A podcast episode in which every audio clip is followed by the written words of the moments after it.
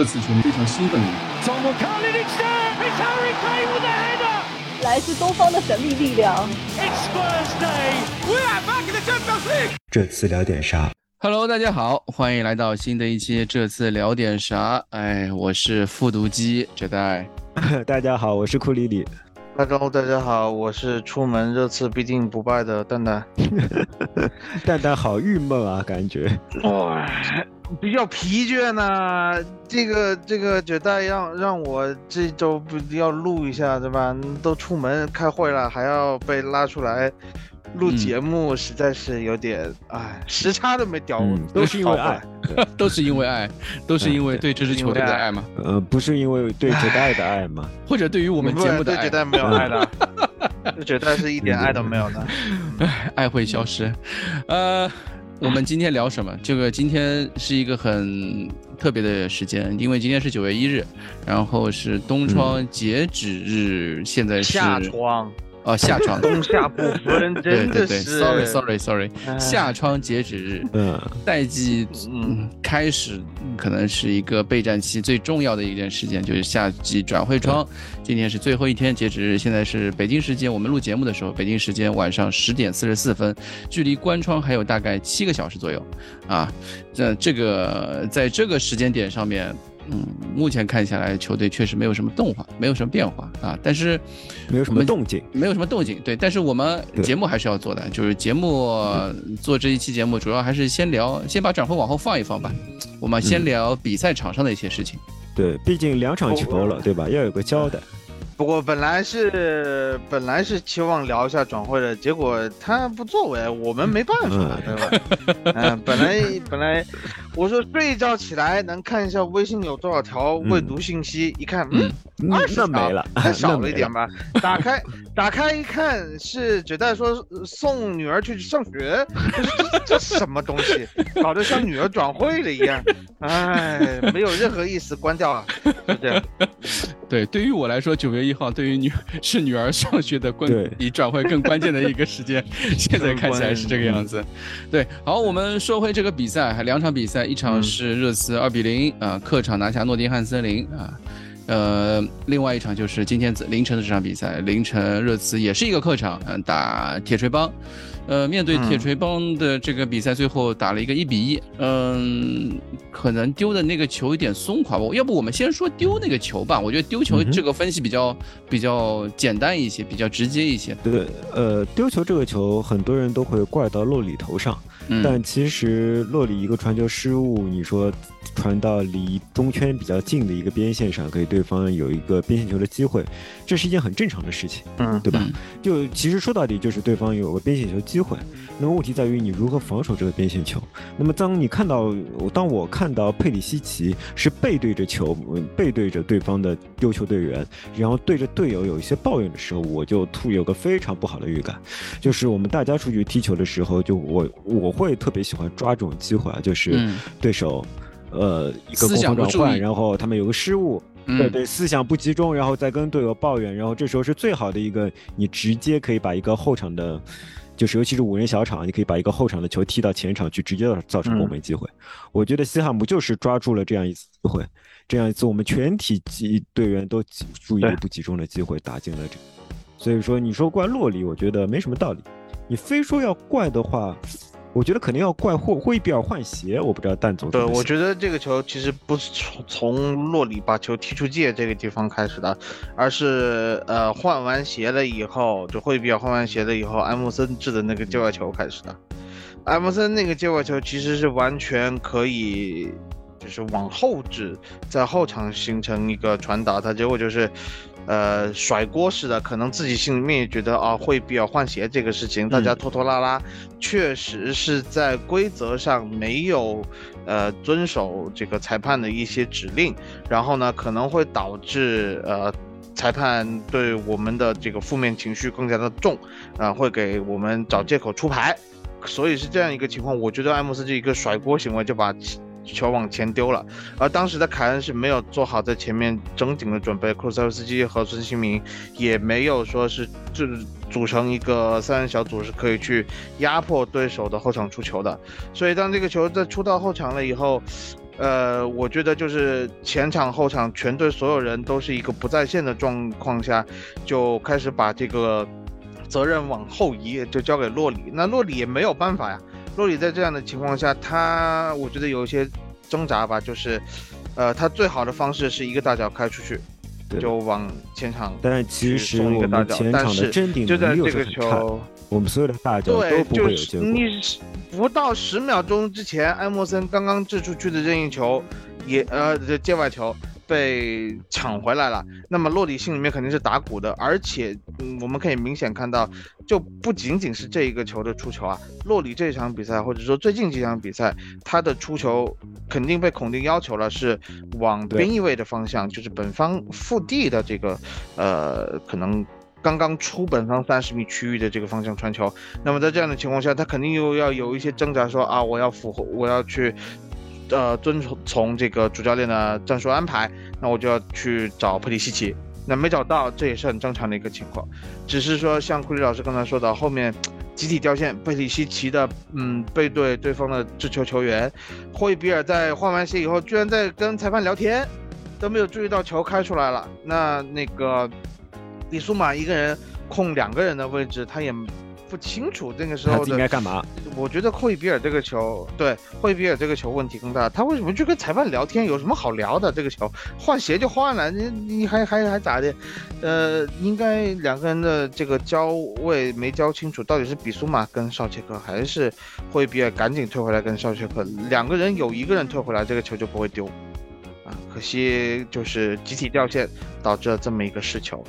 不过我觉得我们也不是因为这个失球丢分的，因为这场比赛确实我们也踢得不怎么样，而且我们已经有好几场比赛踢的踢的用上海话讲香挂起，对吧？踢得不怎么样。那么那么丢就丢分迟早会来的。我个人的感觉，你可以说这个球，我个人的感觉是幸好丢了这个球，所以后面有两个球本来该进的都没进。有没有没想过后来两个球该进的都没进，是因为我提前做法说千万不要怕奎尔上来就进。有道理哈，没有，我 是这么觉得的，就是就是如果是说，呃，你比如说帕凯塔第一个和埃默森让的那个球，他打进了，那个时候扳平。那后面西汉姆气势上来了，这次可能是很容易顶不住了。最后安东尼奥滑门而过那个机会，说不定那在不一样的这个士气下，对吧？他就他就捅进去了，就有这这种可能性。你只能说从东方神秘力量学学角度来说，确实这个球进了，拿走一呃不就是原来的三分变成了一分，我觉得这一分是可以接受的。你毕竟上个赛季在西汉姆的主场，我们是没有拿下比赛。对的。嗯，就是也是输掉，就是没有拿到分数啊。对，所以我个人觉得这样的一场比赛其实丢了这一分，丢了两分。呃，这个问题，呃，对，丢了两分，就是，就是说，呃，丢了这个球，我个人感觉就是一个球队在正常运转下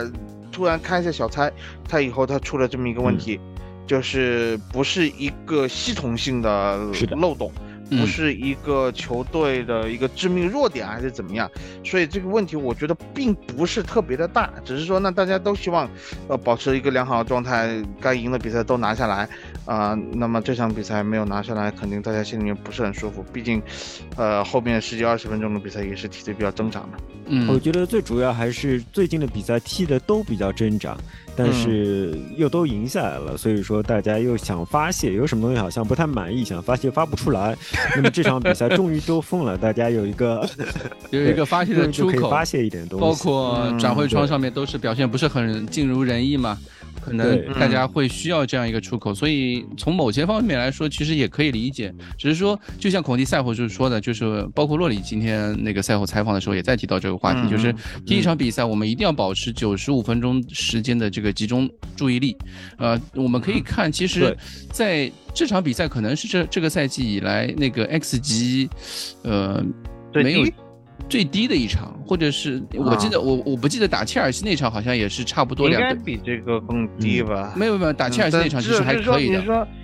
你说 XG 的呃，就是说和对手相比，可能就是说这个正负值是最低的。对对对对，我就是想想说这个这场比赛其实热刺这边是零点七三是最低的，然后之前比如说不管是打那个狼队啊，呃打切尔西啊，还有打南普顿啊，这些几几这场比赛几场比赛基本上都是一点五左右，呃甚至高过高过高过二的，打诺诺丁汉内森林那场比赛其实二点一五嘛，呃这场比赛是最低的零点七三，就是可能进攻的态势上面。可能存在一些问题啊，这个其实很多球迷都在说，呃，赛后的时候大家都在说嘛，其实打那场诺丁汉森林的时候就在就在提到这个事情，就赢了球了之后，其实感觉好像吃的是一个十味冰淇淋的那种感觉。我刚刚不是已经说了吗？西洋挂气啊，西洋挂气。我不同意，我不觉得，我不觉得打得很差。嗯，我自己的感觉是这是，呃。几个方面因素导致的吧。第一个是，嗯，体能的问题。我上期节目也讲了，这次，嗯，你下次下训训完以后，这群球员的体能打这样子的比赛，它其实是有一些起伏的。嗯啊，这是球队开季到现在的第一个一周双赛，其实是六天三赛。从身体的状况来说，呃，球员们已经很。开始有一些这种疲劳反应了，那么从心理的状态上来说，我觉得对大家是一个比较大的考验。而且孔蒂自己也在强调了，他说我们好像是 Big 六里面唯一一个，呃，六天要打三场比赛的球队。所以真的感谢英超联盟这个安排啊，希望这样子的安排，下一次这样子的不幸啊落在其他球队的头上，而不是我们球队头上。包括你主教练都这么说了，我觉得从心理上，大家可能还是会有一些在比赛中会收的这么一个。想法就是说，一些技术动作可能不会发发挥的那么好，施展不是那么开。在这样的一个情况下，你能打出这样子的进攻套路，能够在这几场比赛中，其实是你看得到进攻是有套路的，是有一些呃威胁进攻的，没有像很多人说啊，就是库鲁塞夫斯基一个人在单干推进。对，确实我们存在一些客观的问题，比如说中场。呃，推进和传球，呃，向前输输送这方面是有一些问题出现的。那你不能说这次这个进攻完全拉垮不行，没有套路，其实是其实是打出了不少东西的。而且，呃，另外一点就是。一而再再而三说的这个孙兴民的问题，我也看到有朋友留留留言说，呃，是不是讨论一下孙兴民现在回撤的问题？呃，孙兴民回撤这一点是是肯定存在的，这是为什么呢？就是呃。如果大家有看，就是字幕组最近出了一个孔蒂的那个战术小课堂，他的那个里面他就说到，上一个赛季我们在打阵地进攻的时候，有很多时候是没有办法的，是，呃，球队是有缺陷的，所以我们必须要提升这方面的能力。那么在提升这个方面的能力，我觉得从上个赛季末的时候就已经开始有这么一个情况，就是，呃，孙兴民有时候会代替凯恩的作用进行一些回接。啊，并且在，呃，原来可能是一个更多像是一个，呃，五三二的防守阵型，现在变成一个五四幺的防守阵型。孙兴民是归到一个，呃，左边前卫的位置上，对这个防防线进行保护。那么从这样的一个情况，在由守转攻的呃时候，孙兴民的角色和他所扮演的职责是有变化的。那么在这样的一个情况下，不仅仅是孙兴民一个人需要去进行调整，对这个战术进行理解，包括凯恩、包括库鲁塞夫斯基以及中场的其他一些球员，他们都要去呃适应这个新的战术安排。嗯哼，所以我日我个人的感觉是，能在现在踢了五场比赛的情况下，能够看得出这个战术执行的影子，你没有说他执行的多好。但是它是一个破局的方法，它是一个球队去取得，去希望取得提升的一种方式。那么我觉得能够拿到这样的分数，在呃现在的情况下打出一些套路，就已经是一个很好的结果了。而不要去苛求说你现在就希望啊孙兴民一直处在前面，就就像最后上个赛季打诺维奇啊、打维拉这样子。战术倾斜。啊，对吧？惊惊为天人的呃打法，这样子的打法，你可能会，比如说输掉打西汉姆这样这样子的比赛。那么我觉得整个体系现在是平衡的，嗯，只是说他是在一个磨合的过程中，他没有踢得很好，但是你要给他时间，嗯，才五场比赛，有一些指责的话，有一些骂人的话，我觉得确实是有些过分了一些。嗯，这这场比赛其实我觉得那个进球我打的进的特别漂亮，就是那个我们那个反击，尽管那个最后那个进球是一个乌龙，但是这个进球套路我是觉得非常欣赏的，就是主要是凯恩坚决压外线的那个动作，我觉得非常非常的有创造力。对，这个是我们以往的热刺从来没有见到过，甚至赛后我去看到那个，呃，莫耶斯啊，就对手的主教练在提到这个丢球的时候，他说热刺的这套反击打法在这个战术套路的配合里面是已经做到了完美啊，用的词是完美一词。我我当时在看这个这场几场比赛的时候，其实其实大家也在会发现这个问题，就是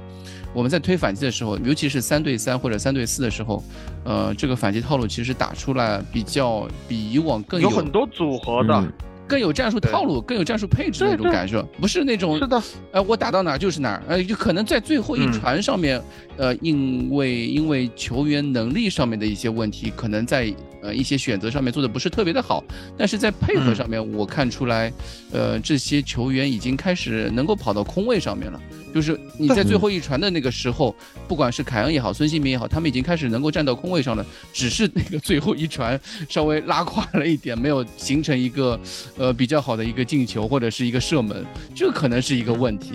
呃，我们在说进攻之前，我们先说一下防守。我们首先还是需要说，我们整体防守是做的非常棒的，对吧？嗯嗯，觉得就是说，在绝大多数时间里面，对手没有特别好的机会，除了。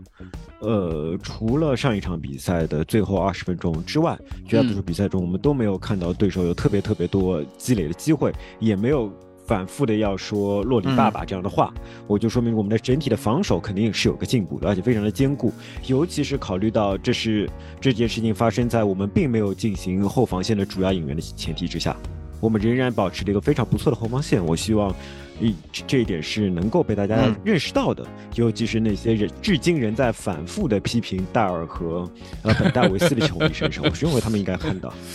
说是批评桑切斯那些球，大家应该看到，他们仍然是非常稳固的守住了我们的后防线，这是第一点。第二点是进攻方面，呃，我或许没有蛋总那么乐观，我会觉得，呃，进不了就进不了，是吧？呃，孔蒂不是孔蒂在说的是我们需要提升我们的阵地战水平，可是我们刚刚聊到后来聊到的仍然是我们的反击打得不错，仍然是打的反击打得不错。那么我们提升的阵地战水平在哪里？我觉得这是要打个问号的，这是第一点。呃，第二点是我觉得我们球队有一个非常大的缺陷，是我们缺乏能够传球的人。这件事情自从呃自从埃里克森走了以后就没有几乎没有解决过。那么至今。仍然没有解决。我们缺乏怎么样一个人呢？我们缺乏一个离禁区比较远，比如说你在中圈弧，或者说在四十五度这个位置，或者说是啊直接下底这个位置也好，就是离禁区没有那么近的情况下，仍然可以通过传球撕破对方防线的球员，没有。好，我们在上次上个赛季曾经是有的，那就是凯恩。凯恩有大量的回接球机会，然后借助这些回接球机会，凯恩有有很多一脚出球，或者说两脚出球，他一个半转身像皮尔洛一样，就可以直接用个非常漂亮的弧线把球传到孙兴民的脚下，然后孙兴民会非常顺利的把球打进。有段时间孙兴民可以达到非常高的一个 XG 的比例，就是说他好像只要有机会就能把握住。然后这个赛季孙兴民就没有这样，很多人因此诟病孙兴民。但我一直觉得孙兴民的发挥不够好，其中是有一个原因是凯恩的发挥发挥不够好。孙兴民的发挥是要依赖于凯恩能够快速准确的把球传到孙兴民发现的那些绝好的位置上的，但是这个赛季开始，凯恩几乎很少能够传出这样的球了。呃，如果说我们前几场比赛是因为凯恩被对方贴身盯防，而我们知道当凯恩身体状态不是最好的情况下，凯申凯恩就是怕这些贴身盯防的。那么上一场比赛让我看到一些不太好的苗头是，西汉姆并没有任何一名球员贴身盯防凯恩。但是凯恩在能够舒服的完成转身或者半转身的情况下，他仍然没有能够反复的把球传到最舒服的位置。在我印象中，他只传出一个好球，就是给孙兴民一个单刀，呃，孙兴民头球点一下，然后点大了没有打进。那么当然，孙兴民是应该受到批评的。但如果是一个全盛时期的凯恩，一场比赛应该可以送出三个球，应该可以送出三个这样的球，而孙兴民只要打进一个，孙兴民就可以释放了。但非常可惜，我虽凯恩只传出一个球，而且这还是在全场都没有人紧逼凯恩的时候。我记得这代还专门查过一些数据，应该是可以证明我的观点，就是说，我认为凯恩这个赛季的他的身体对抗能力，或者说他的那种传球能力是有下降的。以往他那种球在空位上或者怎么样，他只要触球一下，他就可以把球传到好位置。现在他明显不敢一下触球，他一下触球传的非常离谱。所以他就两三下触球，但两三下触球他就成为一个可以防守的队员队员了，他可以被防下来。对，这个数据其实这个问题，其实我从上个赛季我们就已经开始发现，对的，看到凯恩开始有一点点啊，我我可能就是他怕对抗。那我们一开始的想法，我至至少从我的角度上，一开始的想法是，可能过去每个赛季都有的那一次脚踝伤病，啊，可能对于凯恩的身体带来一些影响，呃，那么就。会在面对包括我们上个赛季说说他那个防守问题的时候，他的防守积极态度可能只是做个样子，他并不像其他球员那样，他也不像以往的凯恩那样那么去拼命了。他在防守的时候，他不会去下脚啊，或者是去做高位逼抢这些动作。这个赛季更多的只是做做样子而已。然后这个赛季的话，我开始看到我列一个数字啊，就是他三个数字，一个是所有对抗成功次数，也就是总对抗次数；一个是地面对抗成功次数；一个是。赢得空中对抗成功次数三个数据，我可以说一下，上个赛季他的呃总对抗成成功率是百分之四十五，这个赛季百分之三十，呃空中呃那个地面对抗上个赛季是百分之四十四啊，这个赛季百分之三十一，空中对抗上个赛季是百分之四十八啊，这个赛季是百分之二十七，相比下来你就可以看到一个很明显的一个数据滑坡，大概在百分之十五左右吧。对，有百分之十五左右的一个数据滑坡，能够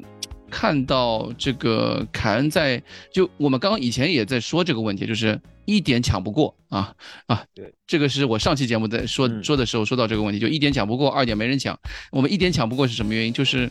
嗯，凯恩的这个投球能力显著下滑了。这个这场比赛打西汉姆这场比赛，我看他的那个投球成功率是六杠零。啊，之前打切尔西那场比赛，面对迪亚哥、吉奥吉奥瓦和库利巴里，但这个投球成功率是也是比较低的，七杠三。啊，这个就从这个赛季可能样本数据也比较少一些，我觉得可能之后的比赛我们可以再看这个数据，我们可以再看。但是有一个观点就是说，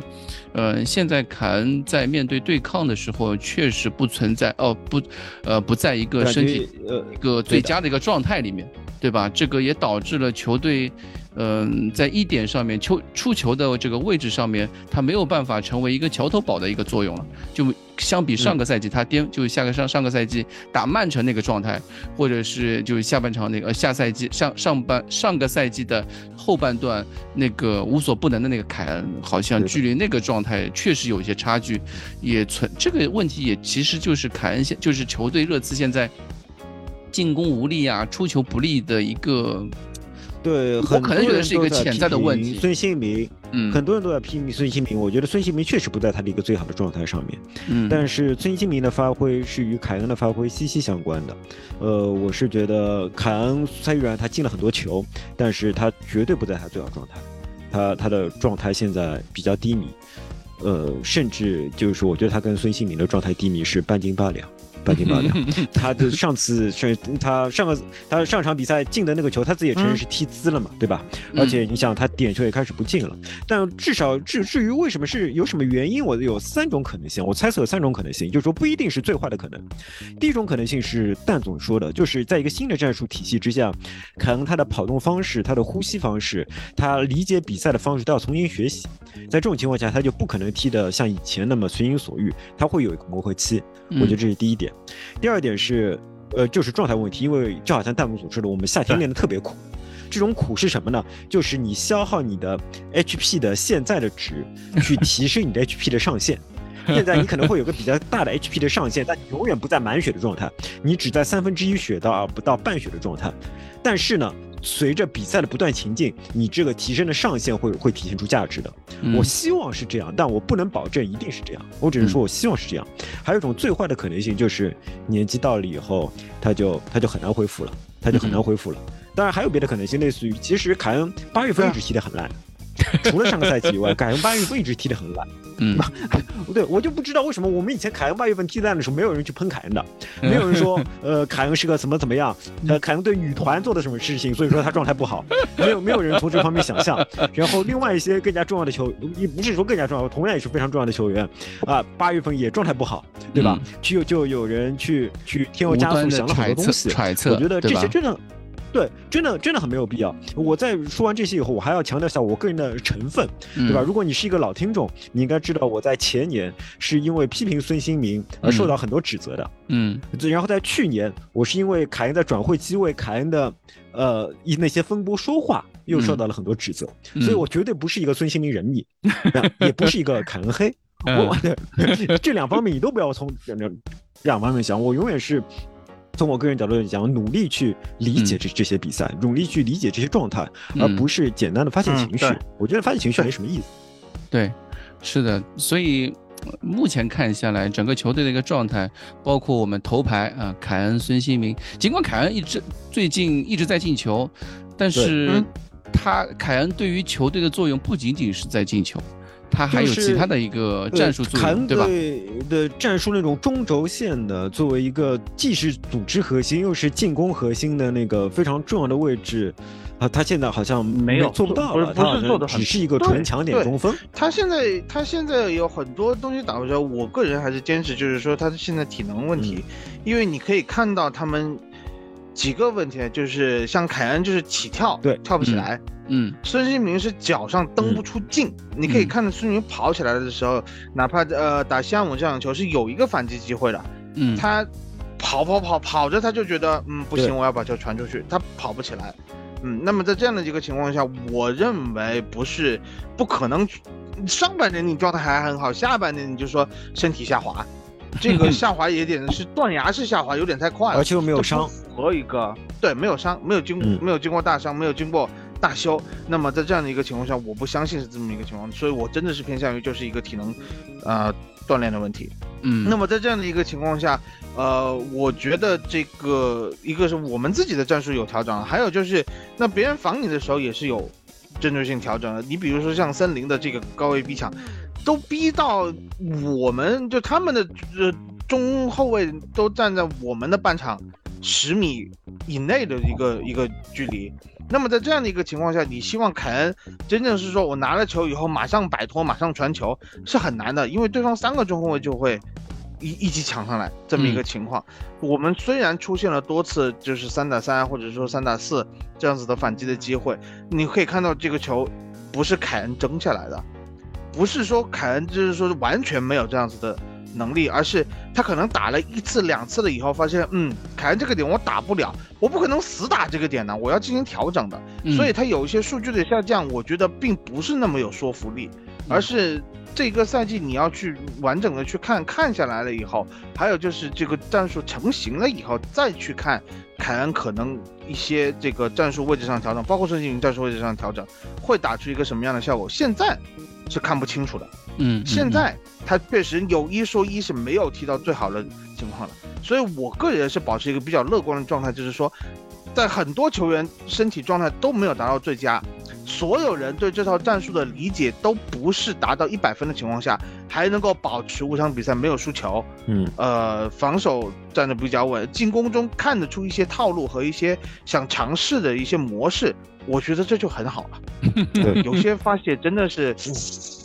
我看着有点令人发指。我觉得确实啊，可能可能也是好的。我我我对我们的球迷也有乐观的心态，可能这就是一支。呃，争冠球队的球迷应该有的心态。啊，我觉得可以，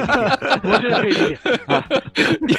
一支一支豪门豪门球队球迷应该有豪门球队的球迷就是可以批评。啊，可以可以可以可以可以，我只能这么理解。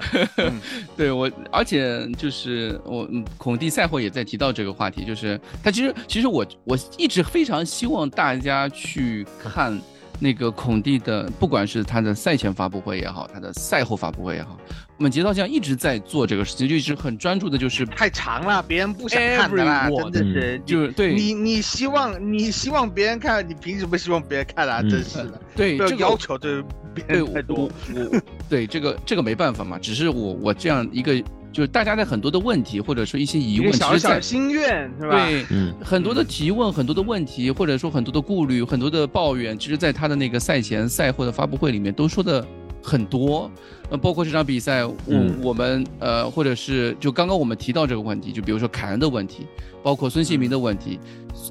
发布会上面，孔蒂不管是赛前也好，赛后也好，都会为这两名球员去说一些事情。比如说我们刚刚提到的凯恩，他又能做九号又能做十号的这个问题，是那个孔蒂的赛前发布会上面也提到过。他就是说，呃，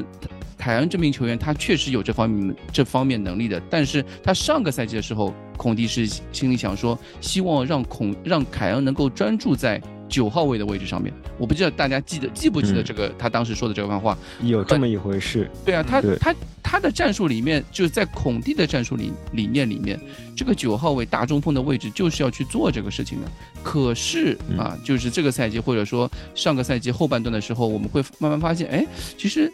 在孔蒂的心里面，或者说在这套战术体系里面，凯恩去做十号位的位置。战术表现其实并不差，或者说十号位也是踢得非常好的。然后，而且给球队的这个战术理念表现的会更丝滑一些，对吧？这个是我们呃之前包括不管是穆里尼奥时期也好，波切蒂诺时期也好，都一路一脉相承打下来的一套一套战术理念。但是孔蒂想往这个方向去改，那么必然会遇到一个一个转换期的一个阵痛期。那这个赛季我们就看一开始，哎，你就看到凯恩就是打九号位了，他不回撤了。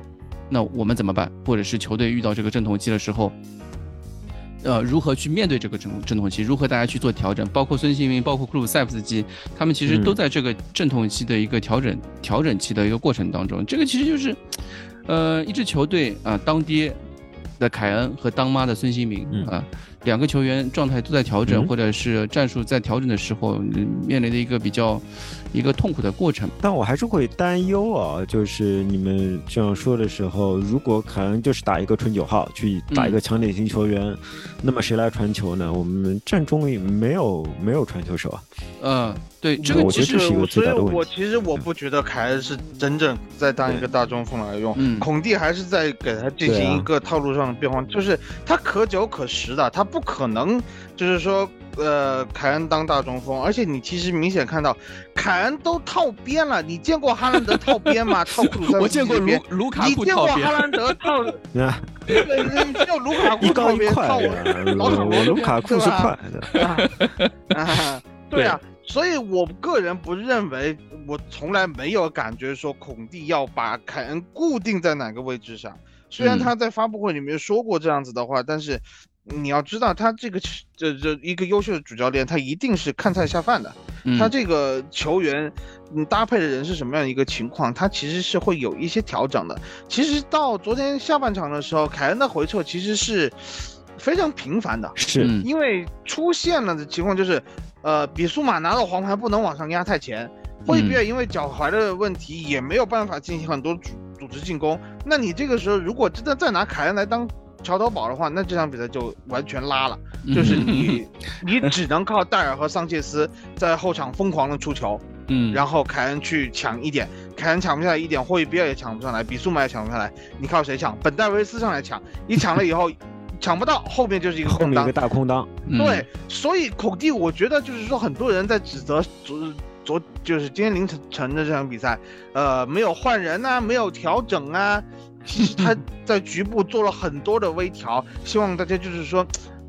看一下，不要总觉得换人了才叫调整。其实他在相应位置上已经做出了一些尽可能的在当前阵容稳定的情况下的一些微调。那么我觉得凯恩还是这支球队的核心，所以你不可能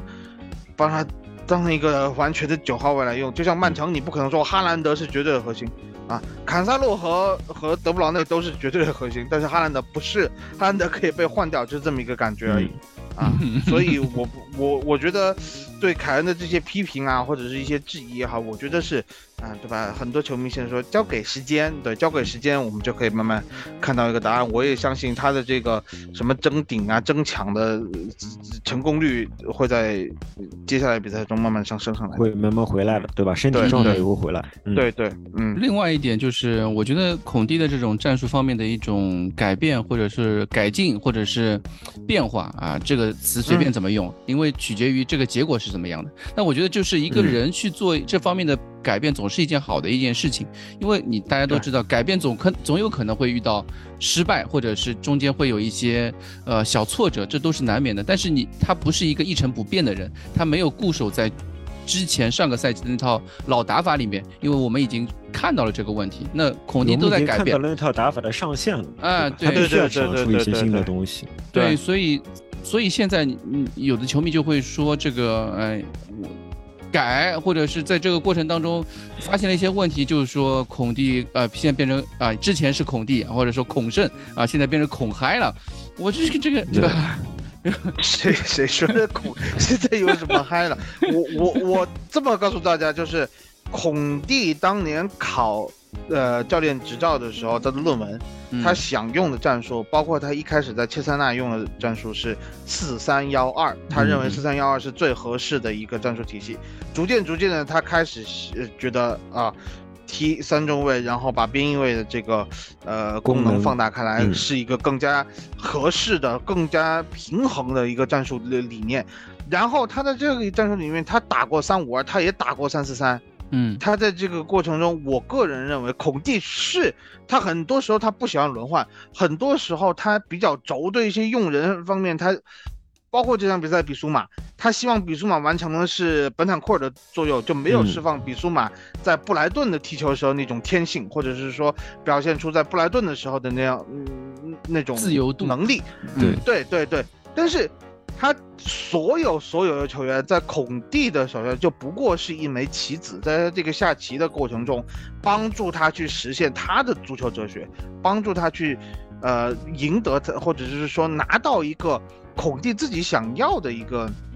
结果。那我觉得，孔蒂是一个怎么说呢？他有信念，他就会去努力进行改变和调试，去。这个，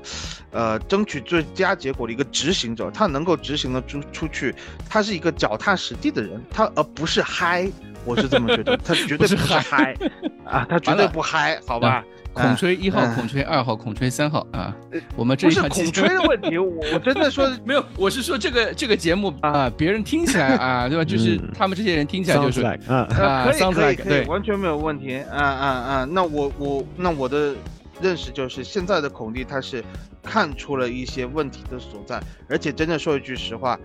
他每一天和球队待在一起，我们这句话说过很多遍了，无论是谁，他跟球队在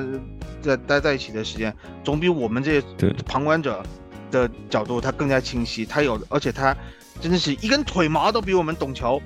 就这这种感觉。那么我觉得我还是在这个时候，我肯定是绝对是相信孔蒂的，没有什么好不相信了。哪怕现在战术战战术的这个呃尝试，他会遇到一些挫折，我觉得问题不大，我真的觉得问题不大。嗯，然后这是另外一个话题，就是大家很多人都在都在说的换人问题，或者说轮换问题啊。嗯，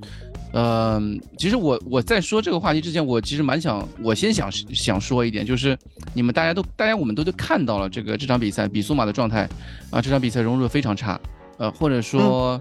呃，相比于或嗯佩里西奇的那种无缝融入来说，他的这个问题来的更大一些。呃，还有理查利森，呃，这场这几场比赛其实机会都没有拿到越来越多，一直是一个最后时间十几二十分钟登场的一个状态。呃，在孙凯状态不好的情况下，理查利森一直没有拿出一个呃拿到首发的位置，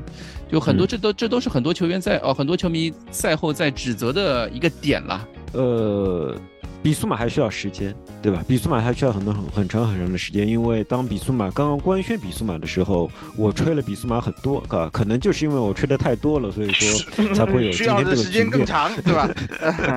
啊，是啊，才会有今天这个局面。然后我记得比苏马第一次，我印象当中他第一次为热刺踢友谊赛，好像就是跟跟霍伊比尔一起踢了踢了半场球，然后那半场球他踢得非常差，踢得非常差。然后我当时是希望看看，如果我们把霍伊比尔换下去，把本坦库尔拉上来，看看他跟本坦库尔能不能搭。因为当时我的感觉就是他跟霍伊比尔的呃化学反应远远没有我想象中的那么顺利。嗯，就是他跟霍伊比尔的感觉是有点像的，两个人其实都是踢得有点奔放的球员，都是有点奔放的 球员。但霍伊比尔因为更加熟悉球队，同时他的状态真的是越调越好，造成就是说，呃，他的奔放都能起到效果。而而比苏马在这时候就似乎。呃，被霍伊比尔的奔放所压抑，就很难找到自己踢球的一个空间了。他可能所有他的想法都跟霍伊比尔是一样的，甚至两个人会会去跑同一个接球点，然后队队友就很迷茫，我应该传给谁呢？或者说他当然是会传给霍伊比尔，那么比苏马在那个位置上就显得非常尴尬。包括这场比赛也是这样，我觉得比苏马在一开始是希望自己能有所表现的，他有很多非常强硬的带球推进，也有一些比较激进的向前的传球。但是当他吃到黄牌以后，好像以及几次传球失误以后，他就改变了。注意到下半场以后，他我觉得他完全把自己变成了一个本坦库尔的替身，或者说是复制人，就是他努力的去传一些安全球，同时那个他努力的，基本上你可以看到他没有任何向前传球，呃，他都是必须别人把球给他，他就再把球给回去。但是呢，他又嗯。对他，他又没有本坦库尔的那种天生的交警的气质，那种站在中路就可以稳稳当当的运筹帷幄那种感觉。他身上的血液的天性还是我要蹦起来，我要跑起来，呃，所以我觉得，呃，本坦库尔不是不是本坦库尔，呃，比苏马还没有真正找到融入这支球队的办法，就是他在以前在在那边踢的那一套东西，现在这支球队我觉得可能是行不通的。他需要找到新的办法去配合霍伊比尔，去实现在中场新的化学反应，而这对这对他来说还有很长一段路要走。我不知道他什么时候可以融入，啊，这个跟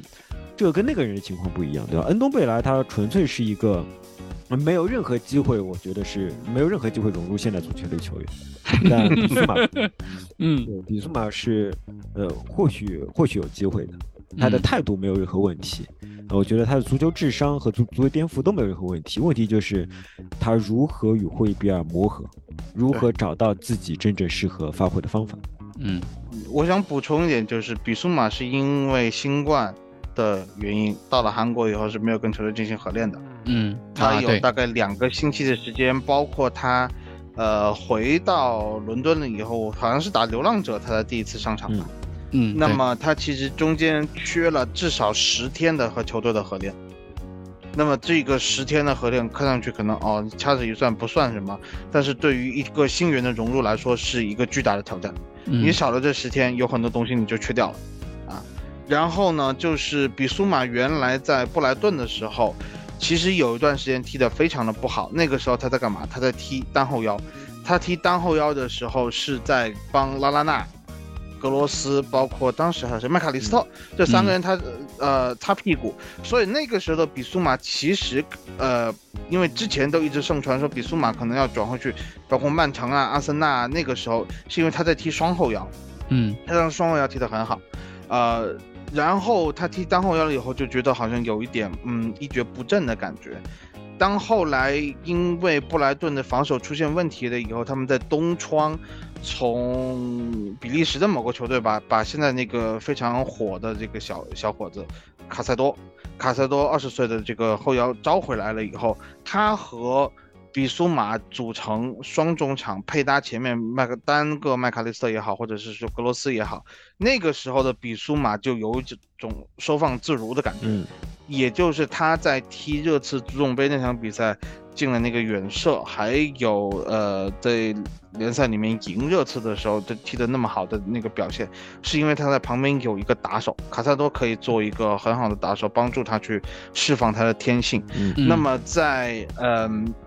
孔蒂的战术认识里面啊。因为我看了他的新闻发布会，就是说霍伊比尔和斯基普上一个，那么这两个人其实更多的就是打防守型的，去释放，对他们两个去当打手，去让本坦库尔和比苏马这两个人上一个，去释放他们两个在中场的，呃这种攻守平衡中这种天性，像本坦库尔更多的是。通过他的传球，包括他的这种一一一脚触球这方面去帮球队进行一种联系，可能比苏马就是在这个过程中要有一个向前推进、推进带球也好啊，或者是有一些呃呃进攻三区的一些分球也好，来帮助球队进行一个联系。那么在他早早吃到黄牌以后，他没有办法踢得这么。收放自如了，再加上他合练的机会真的是少之又少，实战的时间跟霍伊比尔搭的时间只有加起来两场比赛加起来九十分钟，是分开的两个四十五分钟。那么在这样的一个情况下，呃，有些球迷对比苏马的状态不是很满意，说比苏马很懒散。对比苏马是踢的比较糟糕，但是我觉得他能在呃第一场首秀英超的这个就是。全场首要客场打西汉姆，九十分钟能够顶下来，到最后，其实你说他有很大很大的责任吗？没有，在防守中没有出现巨大的纰漏，那我觉得对于他来说就是已经迈出很不错的第一步了。只是说确实不够亮眼，按这，对对吧？就是你按照热刺这个冬呃不是夏窗的这个引援，嗯的呃目标来看，比苏马是一个。升级，因为很多人对本坦库尔是不满意的。嗯啊，我们也说过本坦库尔 他是一个。本坦库尔是一个怎么说，这这这种守门员型的球员，他在这个位置上他能够保住你的底线，但是他的上限可能没有这么高。你会希望比苏马来到以后是给热刺的中场的上限做出一个巨大提升嘛？那么他第一场的这个首秀明显是不能够满足这一个巨大提升的标准的。那么在这样的情况下，我我可以理解大家对他的不满，但是，呃，我也希望大家考虑到这只是他踢的第一场。首发比赛不要一场论啦，对吧？而且是对西汉姆这个西汉姆的中场，万亚马都扛不下来。以前，你少 切克加莱斯加莱斯，确实啊，确实这个硬度是很强，比赛强度很大。对，所以，哎，怎么说呢？宽容一点啦。对吧？归根结底有很，就是你就是刚才接你的话题，就是说我们现在讨论这一趴，大概就是说换人和轮换的问题。对，呃，斯基普才和球队轮呃合练了两天，那么如果霍伊比尔能够打到一个百分之六十甚至百分之五十的水准的时候，很有可能斯基普刚刚合练两天，在经过二月份到现在没有踢过正式比赛的斯基普。你觉得他会一定比腿瘸了的霍伊比尔强吗？这是我们可能很久以来一直在说的一个问题，就是没有看到的人。其实斯基普在受伤之前也踢过球啊，对吧？他其实表现的也不好，也没有说霍伊比尔在一起，而且他在孔蒂的手下没有踢过几场比赛的。嗯，这是一个问题，就是就是球迷很多时候没有办法的陷入这样子一种心理的，呃。误区就是说，我没有看到的那个人总比在场上那个人要强，就是我们总会进入这个误区。但是我觉得这个东西，你只能说我们所有的看法都是马后炮。但是这个事情经过了以后，你你可以去说啊，孔蒂为什么不换斯基普？孔蒂为什么不用多赫蒂换埃莫森？我们都可以去说。但是这个事情到底具体球员的状况怎么样，只有球员自己和孔蒂更清楚，只能是这么一个结果。但是，那么现在这个结果，我觉得是可以接受的情况下，就没有必要对这个没有换人，或者是说比苏马的状态怎么怎么样进行就大家指责，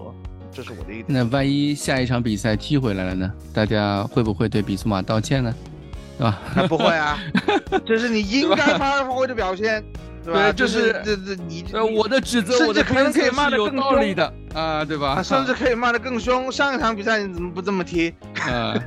永远站在都是可以的，站在制高点上面，对吧？正确的角度。那我还是觉得比苏马可能没有会不会那么容易的那么快出状态，他里边那个磨合的问题还是很大很大很大。这也是孔蒂就是赛前赛后发布会上面也提到的一个问题，就是他他当时是这么说，他就提到，呃，被。记者问到一些新援为什么还没有迟迟没有办法进入首发啊？只有佩里西奇一个人。当时孔蒂就是说，他觉得英超现在这种那些某些球队啊，一些新援才买了两三天就直接丢进首发，然后就可以开始踢比赛。他觉得这种球队的这种呃球队理念其实蛮奇怪的，对他来说感觉很陌生的一件事情，因为。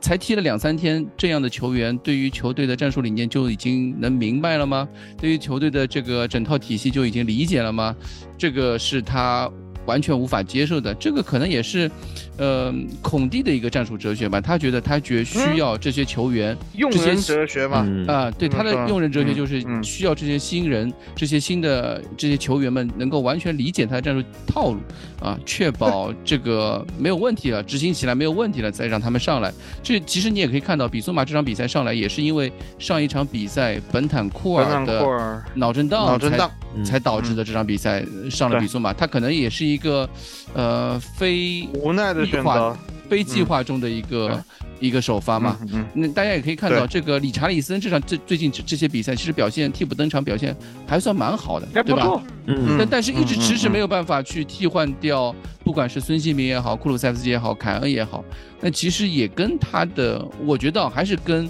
这个孔蒂的这套战术这战术哲学或者用人哲学来说有关系。但是这场比赛结束之后，孔蒂就说了，嗯，我们六天打三场比赛，我们接下来有一大波的比赛要踢，呃，接下来我们就会开始见到轮换啊，见到这些替补球员的可能真正到他们发挥实力的时候了。那到时候，呃，可能就是很多球迷想看到的，比如说什么朗格莱啊，比如。多赫蒂啊，理查利森啊，呃，包括可能塞尔，我们也可能看到这些球员他们的一个发挥，他们的一个状态是什么样子。但到时候，我希望大家。呃，可能还是要宽容一些，这不可能的，怎么骂比苏马，怎么骂萨尔就好了嘛，对吧？一碗水端平，我觉得也不错啊，想怎么样就怎么样吧，这个情况也不是我们能够改变的，对吧？嗯嗯嗯，对，所以就接下来我们就可以看到，因为比赛真的很多，然后轮换肯定是轮换肯定会有，这是孔蒂自己也在说的这个这个话题，只是说这套战术体系，我们当时我们上个赛季的热刺花了整整。嗯，从十一月份孔蒂上任到可能算三月份的时候开始进入正轨吧，整个球队进入正轨，花了四个月的时间。我不知道现在这批新人他们能要花多少时间才能进入正轨，啊，这个是就像那个库里里一样，这个也是我的一个担心。哦，我当然希望他们都像佩里西奇那样无缝融入啊！佩里西奇，但即使像佩里西踢过呀，对对，即使像知道怎么踢啊，对，所以所以就就可能还是要看这个，毕竟是一个嗯，就是一个战术体系的一个问题，包括正正好在战术体系的一个革新当中，啊，对，只能只能这么说了。另外一个点就是，嗯，我们上赛季啊。我们上一期节目的时候也说到这个点，就是上赛季面对这几个对手的时候，我们都都丢分了，对吧？嗯。那这次诺丁汉森林，如果用平替的话，上个赛季我可以用另外一只升班马伯恩利啊，我们也是输掉输掉的。然后伯恩利什么时候升班马？就是降级啊，降级对降级对，哎，反正就是就呃，还有一个是西汉姆，我们也是输掉的，对吧？客场打西汉姆，凭什么？哎，你凭什么拿伯恩利来平替诺丁汉森林啊？啊，有道理啊！现在最强不应该是富勒姆吗？富勒姆是富勒姆平替伯明翰，然后热刺呃，然后呃，森林平替沃特福德，富勒姆有米神对吧？代表代表老金下赛季下场比赛就惩罚你，给你点颜色。对啊，你怎么伯恩利这怎么样也是那。米特罗维奇怎么样也是克里斯伍德和阿什利巴恩斯这这种水平，你居然拿来对标，对标诺丁汉森林，有点过分哦。对，现在就是球球队确实这几场比赛，大家，嗯，跟阿森纳比起来，我们确实状态没有起得那么好，或者是跟曼城比起来，确实状态没有起得那么好。但是这个对手的这个比赛困难程度，大家也需要去看到。我们上个赛季在同样的这些场次里面，不管是打狼队主场打狼队，主场打，呃，客场打切尔西，客场打西汉姆，这些比赛我们都输了，啊，无一例外全都输了。啊！但最后我们现在依然保持一个不败的一个战绩，积分榜拿到前第三名吧，对吧？还算行吧，还算行吧。不断的强调现在这个不败的战绩，我好怕呀！我也觉得，我也觉得周末就要被 叫过来了，求求你，求求你了！我现在是，我现在真的是不太怕这个毒奶这个这个这个说法的啊。行，然后这个比赛基本上就这样，我觉得，嗯。嗯，能说的也不多，确实，呃，还是一些老问题，或者说球队在慢慢呃融入或者是融合的一个过程当中，需要一点时间，能够理解嘛？呃，然后最后一个话题就是转会啊，这个今天截止，我们总总要聊一些转会的话题吧，对吧？嗯，你们怎么看啊？关窗截止日，下窗最后一天，你要不要打个分呢？像以往一样啊，你还是等等关窗了以后，让老金过来打一个，拿他的二十五页 PPT 过来打分。嗯，我我觉得我是觉得是这样，就是，呃，这个其实也是跟嗯上个赛季我们在做赛后赛季总结的时候，我想到一个点，因为当时冬窗结束的时候，大家其实都是非常不满意的。对吧？就是一月三十一号、二月一号那个时候，很多球迷在呃评论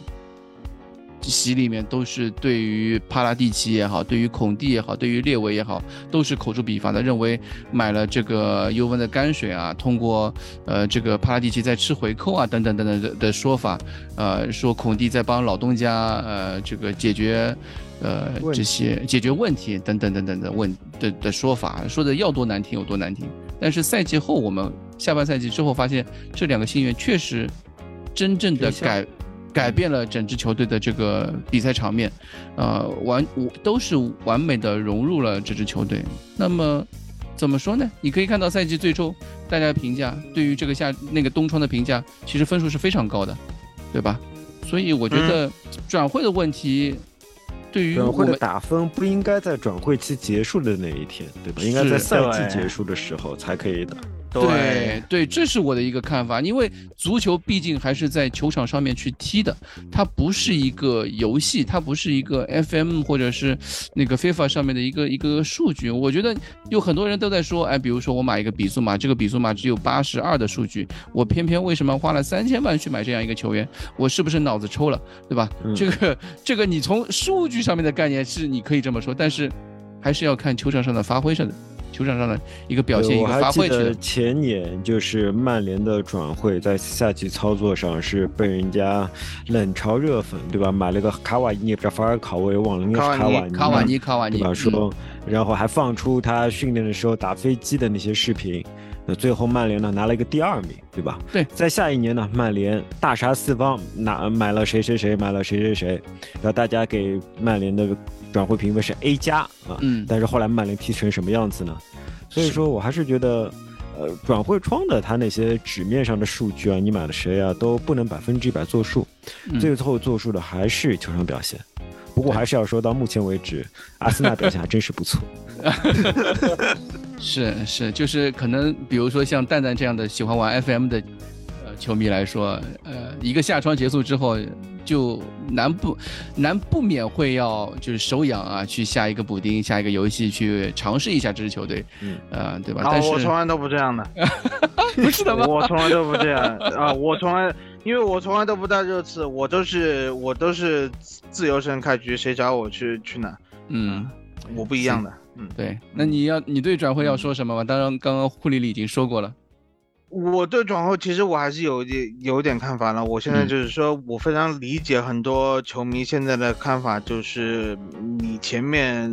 大张旗鼓的搞了一轮，买了这么多人进来，最后一个月到最后两个星期，最后一天都没有动静了。但是其实你可以明显看到球队在一些位置上是还是有缺陷的。嗯，还有就是说，如果真的是按我们刚才的说法吧，就是你是争冠球队啊，争冠球队你需要有一些质变的，没有一个传球手啊，还是没有传球手，真气死。对，有有很多，就是说本来可以，可能就是说通过买人，你不是说他买了以后即插即用，马上提供我们所缺的这个东西，但是他可能长久以来，就像比苏马需要融入，去呃像本坦库尔买来了以后，其实。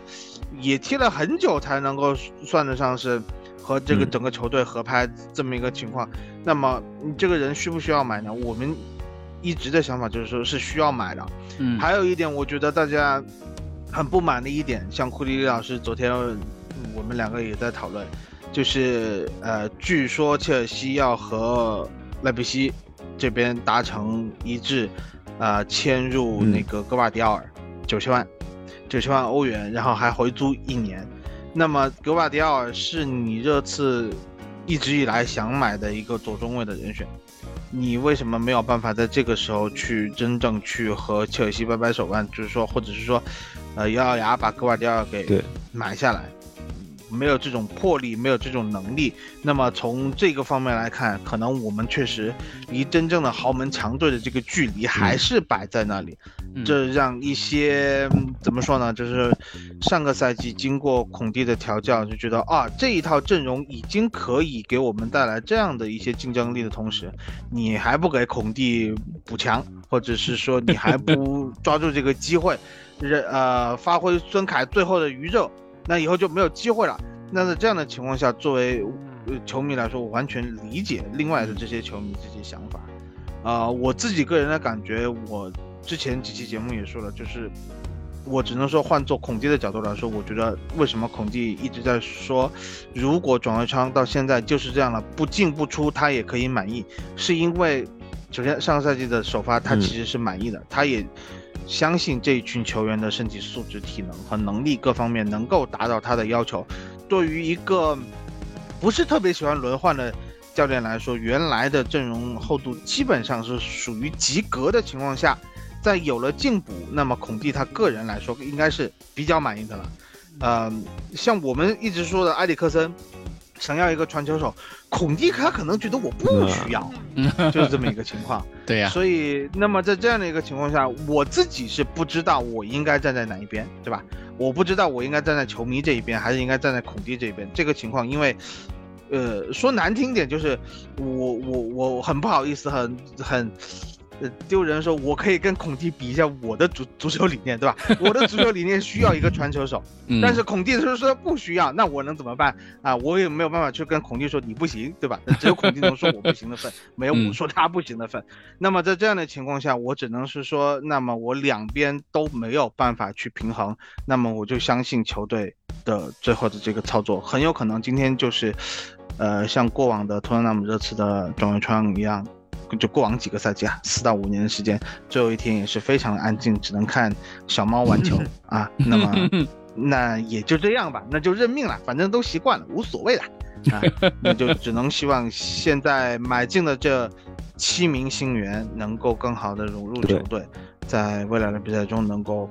啊，真正当他们需要上的时候，能够给球队提供应该有的东西，尤其是比苏马、朗格莱，对吧？我还是觉得这支球队上限的提升还是要靠这两名球员。对对对，嗯，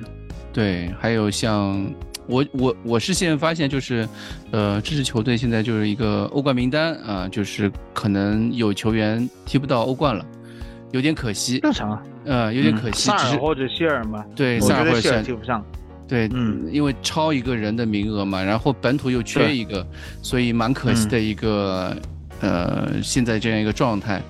只能说希望他们在杯赛或者是联赛里面有一些机会吧。呃，希尔，尤其是希尔这个问题，包包括萨尔这两名球员，因为他们在不管是在瓦伦西亚也好，或者是在意甲那个叫什么克莱蒙斯啊那个球队，都是可以克雷莫纳啊克雷莫纳克雷莫纳都是可以一个赛季主力的，这个对于他们的这个。球能力进步是非常巨大的，那么现在没有这样一个机会我我不太同意，我不太同意这个。我比如说，呃，萨尔这个问题，上个赛季在梅兹，这个赛季也要给他去一个我认为在意甲是铁定降级的球队啊。我一直就是说，这对这种年轻球员的心理成长不一定是好事情啊。你打上比赛是比赛锻炼是一方面，就是你锻炼回来了以后，你能不能？融入这样子的大球队，你的心态有没有这样，这样就是匹配上球队的雄心，并且你是否真正的，呃，符合孔蒂的战术要求，或者孔蒂知道怎么用你，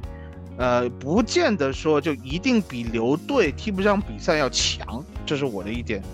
可能比较比较偏颇的看法吧。但是我认为，呃，你不能说它是坏事，就就跟塞翁失马一样嘛，对吧？焉知非福这个事情。我看 Gold 的说法，我我觉得 Gold 也流露出类似于蛋总的意思，就是他会认为那时候说希尔要租出去了嘛，他会觉得还蛮可惜的。他会觉得可能希尔在更加需要的是在留在英超，更加需要的是留在英超，然后感受到英超的气氛，而不是再去其他联赛。如果你真的把希尔当做一笔就是在未来几年非常重要的球队资产，呃。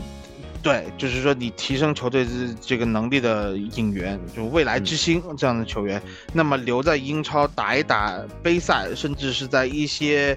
呃，你不说他一定能进轮换阵容吧？他有些比赛他可能踢一踢垃圾时间，那也是非常不错的，这是我的感觉。那你再去踢西甲，他还是西甲的打法。洛萨尔索去西甲踢回来了，也不可能在英超立足，就是这个样子。嗯，那么同样的情况，一个阿根廷国脚们能做到的事情，你希望一个西班牙国奥队的球员就能够做到吗？这个 我觉得，嗯，不是很现实。主要是阿根廷国脚在伦敦有这种易受伤的 debuff 在。嗯，有道理。嗯，好，嗯，我们这期节目也。也聊了很多，这个又一期非常长的一长时期的一期期节目，然后看下来转会窗最后现在说卢卡斯和希尔都留下了，那基本上都留下了，所以我觉得我觉得挺好，我我真的我真的昨天昨天工作组里边居然有人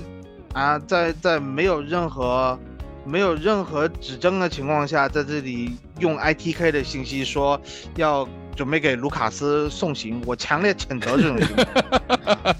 真的是我，我不认为，我真的没有认为，呃，卢卡斯会走。而且，首先就是 Spurs Play 有个卢卡斯的这个纪录片马上就要上线了，人走了，你这个还没上线，你这还上线吗？有意思吗？我觉得，嗯，如果真的是。就是卢卡斯这样的球员在转会窗最后一天被送走的话，我可以相信他东窗被送走，因为他可能就只有六个月的那个合同了。比如说你东窗再进一个人，然后把把卢卡斯送走，因为那个时候也没有世界杯的压力了，世界杯你也考察过一些球员了，嗯啊，最后六个月，呃，让卢卡斯赚回一点点转会费。两不亏欠，这样子是可以理解的。如果你在这个时候送走卢卡斯，那我觉得热刺这支球队真的就是变味了，就不是我以前会觉得非常有人情味的那支托特纳姆热刺。所以，我对对对，我认我一直认为托特纳姆热刺是一支非常有人情味的球队。虽然人情味不不能给我们带来冠军啊，稳定的带来一些好的成绩，但是人情味是我觉得足球世界里面让我会感觉比较美好的事情。如果当时就是真的。就是说，今天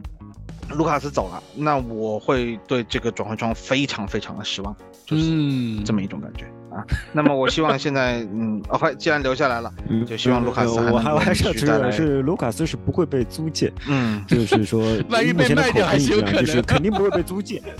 啊，肯定不会被租借。对，我我觉得也，我也觉得不可能。今天去什么去什么加拉塔萨雷，我觉得不应该，嗯嗯，不可能，嗯嗯，OK，好。好，那我们这期节目就这样，嗯，看看明天早上有没有惊喜，好吧？希望大家听到的时候有惊喜，那没有也不要太失望啊！就这样，